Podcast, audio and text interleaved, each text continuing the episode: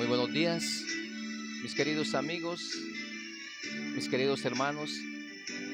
Nos levantamos un nuevo día comprobando una vez más la gracia y el amor infinito de nuestro Dios.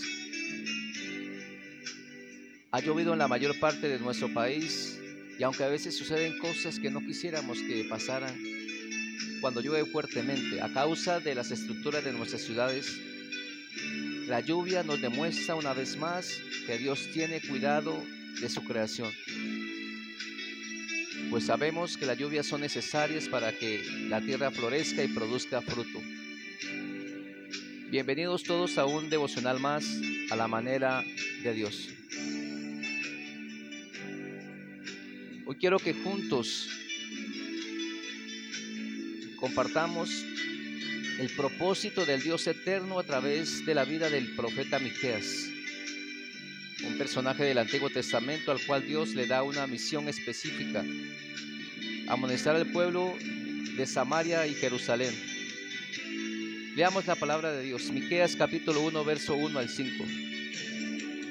Dice la palabra de Dios, palabra de Jehová que vino a Miqueas de Moreset en día de Jotán, Acaz y Ezequías reyes de Judá, lo que vio sobre Samaria y Jerusalén. Hoy puedos todos, estar atenta tierra y cuanto hay en ti. Y Jehová el Señor, el Señor desde su santo templo sea testigo contra vosotros. Porque he aquí Jehová sale de su lugar y descenderá y hollará las alturas de la tierra. Y se derretirán los montes debajo de él, y los valles se hindirán como la cera delante del fuego como las aguas que corren por un precipicio.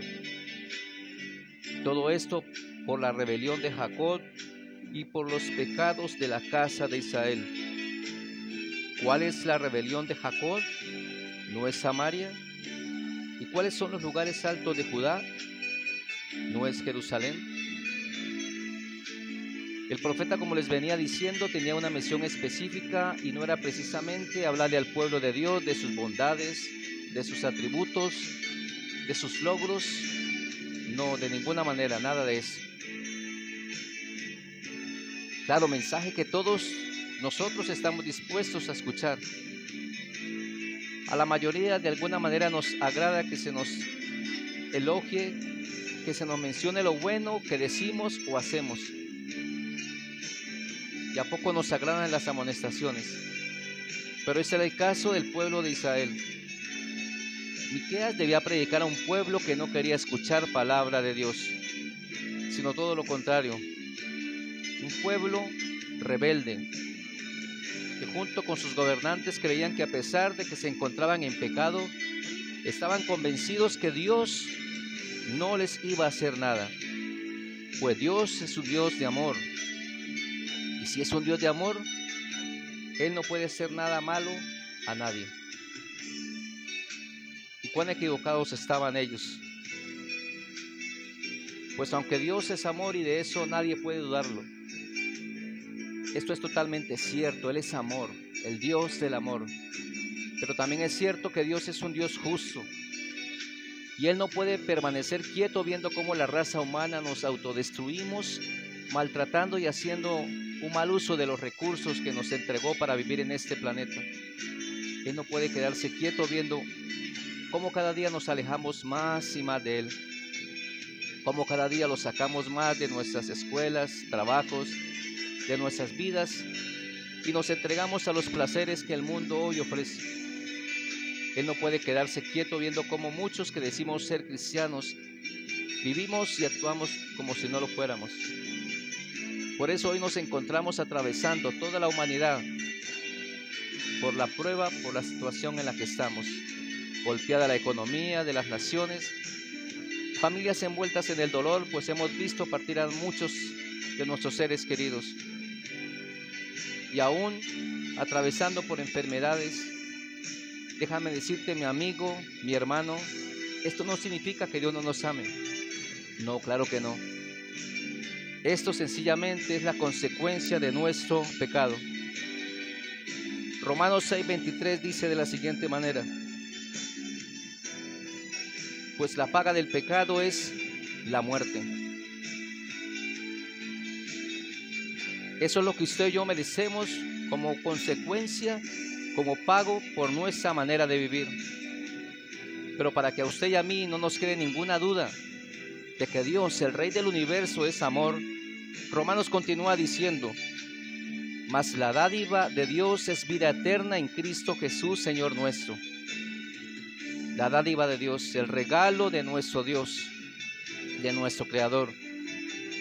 No hemos hecho nada para que tú y yo lo merezcamos. Es un regalo de Él. Para que así usted y yo comprobemos que definitivamente Dios es amor. Es tiempo que volvamos a Él.